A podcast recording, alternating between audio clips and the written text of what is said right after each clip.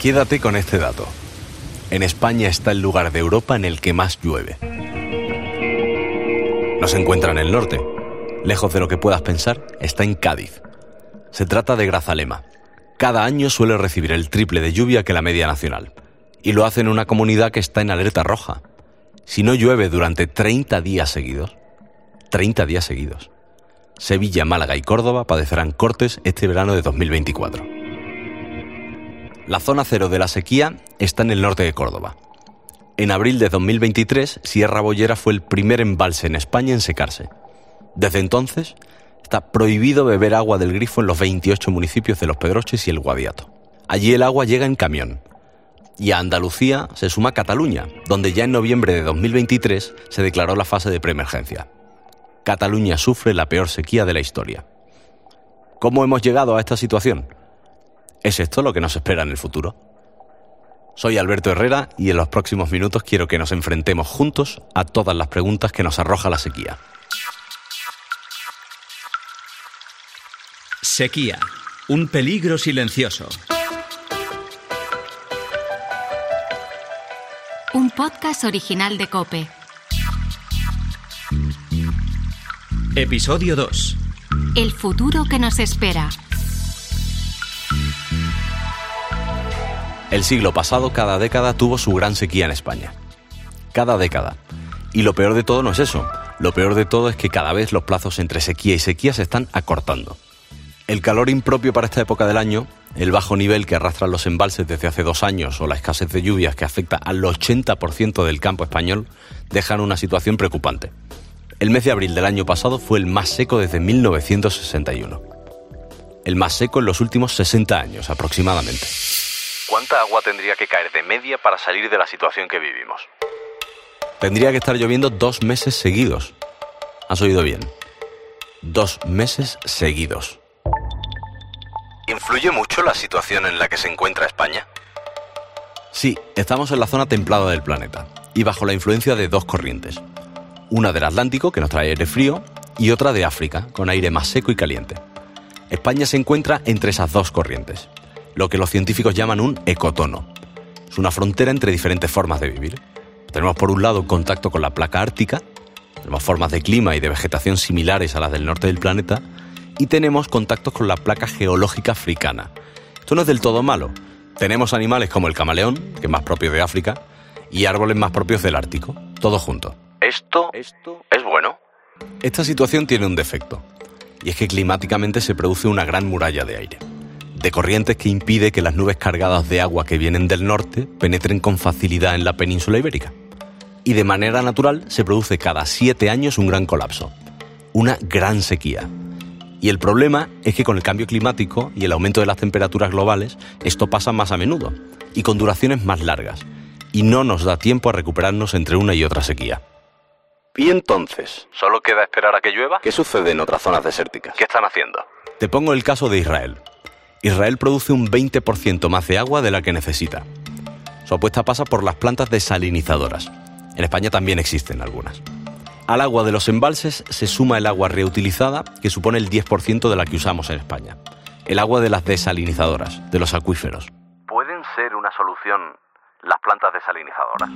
Podría ser una solución, por ejemplo, en las islas necesitan recurrir a esta tecnología porque las infraestructuras para llevar agua potable desde otro lugar de la península son más complejas. Estas plantas tienen sus pros y sus contras. Están muy avanzadas tecnológicamente. ¿Cómo funcionan? Quiero que me acompañes hasta Oropesa, en Castellón, concretamente a dos kilómetros de la costa. Estamos en pleno mar Mediterráneo. Aquí, en este punto, comienza un proceso que sirve para abastecer de agua a 150.000 personas de las localidades de Oropesa del Mar, Benicàssim y Cabanes. El procedimiento empieza aquí y acaba en las casas de los habitantes de esta zona. ¿Cómo funciona una desalinizadora? Este tipo de plantas son una de las posibles soluciones para combatir la sequía. Actualmente, España cuenta con un total de 765 se producen alrededor de 5 millones de metros cúbicos al día de agua desalada para abastecimiento, riego y uso industrial. Para tratar de hacer más comprensible esta cifra, debes tener en cuenta esto.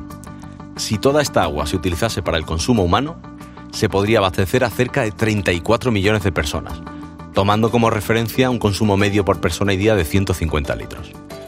Los partidarios de las desaladoras la ven como la gran solución. Los detractores hablan de los altos costes económicos que acarrean y de la contaminación que dicen que provocan. Y ahí está el debate. Pero ¿cómo se transforma el agua del mar en agua potable para el consumo o la agricultura? Hola, buenas. Eh, soy Sergio Grau, responsable de la, de la desaladora de Oropesa, que está gestionada por la empresa estatal Aquamed. Accedo a la desaladora de Oropesa del Mar y Cabanes. La planta está situada a las afueras de Oropesa, frente a un camping a menos de un kilómetro de la playa. Por fuera lo único que me llama la atención es una batería de tuberías grises. El resto son naves industriales. El proceso de desalinización del agua del mar se divide en tres fases. La primera de esas fases es captar y filtrar el agua, y arranca al aire libre, como me explica su responsable, Sergio Bravo. El agua la captamos en el mar aproximadamente a dos kilómetros de costa, a 14 metros de profundidad, y bueno, el, hecho de alejarnos bastante de la costa es para captar un agua más o menos en las mismas condiciones a lo largo de todo el año. Y así que sea estable, sea bastante la calidad del agua y esté bastante limpia. Es importante que las condiciones del agua sean más o menos similares durante todo el año. El siguiente paso es limpiar y filtrar ese agua. Una vez llega a planta, bueno, desde, desde captación la traemos con, con bombas aquí a planta y pasaban por un primer y segundo proceso de filtración. Estos son los filtros. Primero tenemos los, denominados de primera etapa, que van reteniendo elementos de un determinado tamaño. Los de segunda etapa ya son capaces de retener elementos más pequeños. Eh, principalmente lo que se va limpiando es la arenilla y, el barro que pueda contener el, agua, el agua de mar que captamos. Y antes de entrar en el proceso de osmosis, que digamos que es el más, es el fundamental, es el característico de la desalación, que es eliminar la sal del agua de mar, eh, tenemos otros dos filtros que son los denominados filtros cartucho, que estos filtros son de seguridad. Si algún elemento o algo ha sido capaz de, pasar estas primeras etapas de filtración, pues bueno, aquellos filtros no, no, los va, no los va a pasar, no va a ser capaz de, de salvarlos ningún elemento. El objetivo de esta primera fase es fundamentalmente eliminar la suciedad, la arena y el barro que trae el agua. Una vez que se consigue, se empieza la segunda fase, eliminar la sal. Así que me alejo con Sergio de estas tuberías y entramos en una nave donde hay que acostumbrarse a ese sonido. ¿Esto que oyes? Es el sonido que nos va a acompañar a Sergio y a mí en esta segunda parte del proceso. Como continuación del proceso, una vez finaliza el pretratamiento, los últimos filtros por los que pasa el agua de mar son los que tenemos ahí al fondo, son los filtros de cartucho, son filtros de seguridad y una vez pasa el agua esos filtros, entra en marcha el proceso de, el propio, propio proceso de osmosis inversa. Para que este proceso se produzca, para que la osmosis inversa se produzca, tenemos que elevar la presión del agua aproximadamente a 70 kilos, que es una, una presión importante.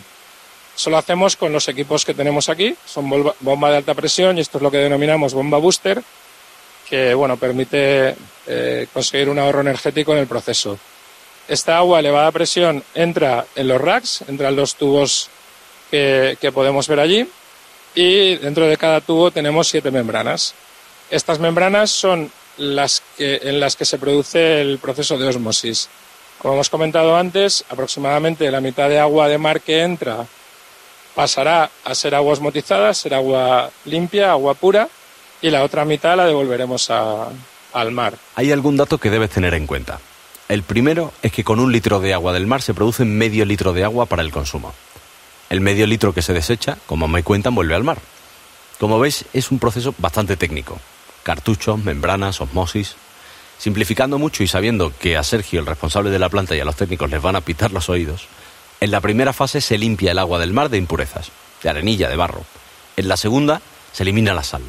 Es decir, que con un agua limpia de impurezas y sin sal entramos en la última etapa, lo primero que se hace es mineralizarla para el consumo humano. Bueno, y una vez el agua eh, está osmotizada, pasa por un proceso de remineralización, como hemos comentado, y, aquí ya estamos en la zona de distribución. El agua, digamos, remineralizada la denominamos agua producto, que ya está lista para consumir, pasa por un depósito de la desaladora de 5.000 metros cúbicos y en esta, en esta nave, en esta nave que tenemos unas cuantas bombas de, de distribución es desde donde llevamos el agua a los puntos de suministro. Con el agua ya apta para el consumo humano toca introducirla en el circuito, que llegue a los hogares. Esta desaladora puede llegar a abastecer a 150.000 personas y produce agua en función de la demanda de la población que tengan. En la planta trabajan 14 personas a turnos de 24 horas 7 días a la semana. La desaladora no para, lo que hace es ajustar producción en función de las necesidades. Una vez explicado el proceso, la pregunta es evidente. Esta agua cumple con la normativa y los estándares de calidad que establece el Ministerio de Sanidad. ¿Pero sabe distinta? ¿Se nota la diferencia entre el agua desalada y el agua normal?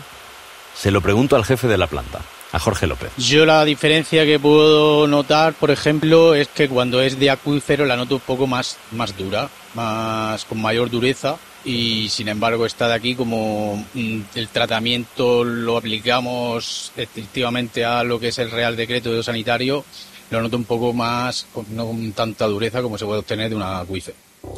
Levantar una planta desaladora puede costar hasta cuatro años. ¿Otra solución pasa por construir más embalses? Somos el país con más embalses per cápita del mundo.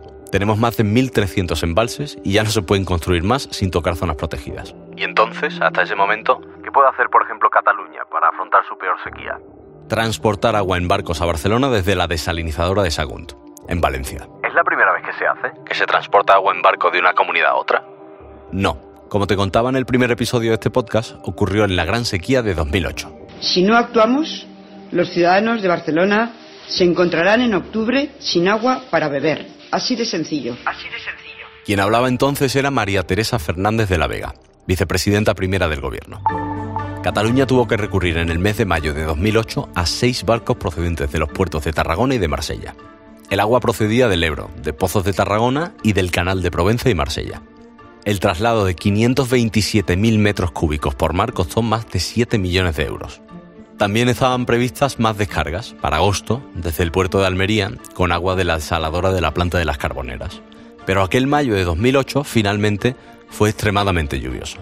Que las tres administraciones, Cataluña, Andalucía y el gobierno central estuvieran bajo el mismo color político, Partido Socialista, facilitó la operación. ¿Qué tiene de particular este movimiento ahora en 2024? Que no solo afecta a Cataluña. ¿Qué protagonistas se ven inmersos? Primero, una comunidad gobernada entre otros partidos por Esquerra Republicana de Cataluña. Segundo, un gobierno central gobernado por PSOE y Sumar. Y tercero, otro ejecutivo autonómico, el de la Comunidad Valenciana, con el PP y Vox al frente, y que da el visto bueno por solidaridad entre comunidades. ¿Qué garantías ha pedido la Comunidad Valenciana para transportar el agua? Como mínimo dos, y por escrito. La primera, que el agua desalinizada que se transporte tenga un uso prioritario y casi exclusivo destinado al consumo doméstico, como corresponde a la situación de emergencia. La segunda, que el aumento de la capacidad de la desalinizadora por encima del 15% no tenga ninguna afección para las necesidades de la provincia de Valencia. En estos momentos se está empleando cerca de un 10% de su capacidad de 8 hectómetros cúbicos. ¿Y cómo se lleva el agua de una comunidad a otra? El plan pasa porque Cataluña ponga los buques y el gobierno central el agua desalada, que se enviaría diariamente mientras sea necesario. Porque todo está supeditado a las por ahora inexistentes lluvias. Durante el segundo semestre de 2024 se podrían llevar a Barcelona hasta 7 hectómetros cúbicos con dos barcos diarios para afrontar el verano. La factura diaria por barco subiría a 300.000 euros. Sí, 300.000 euros. ¿7 hectómetros cúbicos es mucho o poco? los barcos podrían llevar unos 40.000 metros cúbicos de media. Solo podrían aportar el 8% del consumo diario del área metropolitana. Solo el 8%. ¿Qué se necesita para llevar a cabo esta operación? Infraestructuras. La Generalidad tiene preparado desde mediados de 2023, poco después de que en mayo se aprobara el decreto de medidas extraordinarias por sequía, un plan para poder fletar barcos cisterna en el caso de que sea necesario por el agravamiento de la situación. Además, ya se ha acondicionado el puerto de Barcelona para poder recibir esos barcos con agua. Se han invertido hasta 5 millones de euros. ¿Esto es suficiente? No. Por eso tanto el Gobierno central como la Generalidad de Cataluña plantean a medio plazo la construcción de dos desaladoras en Cataluña, con un coste de alrededor de 500 millones de euros. Desgraciadamente, si no se adoptan medidas contundentes, la España de 2050 será más cálida, árida e imprevisible que la que conoces hoy. Las sequías afectarán a un 70% de nuestro territorio. Un sonido tan simple como este será difícil de escuchar.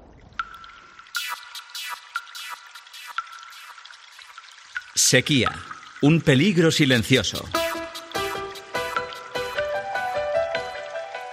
Un podcast original de Cope.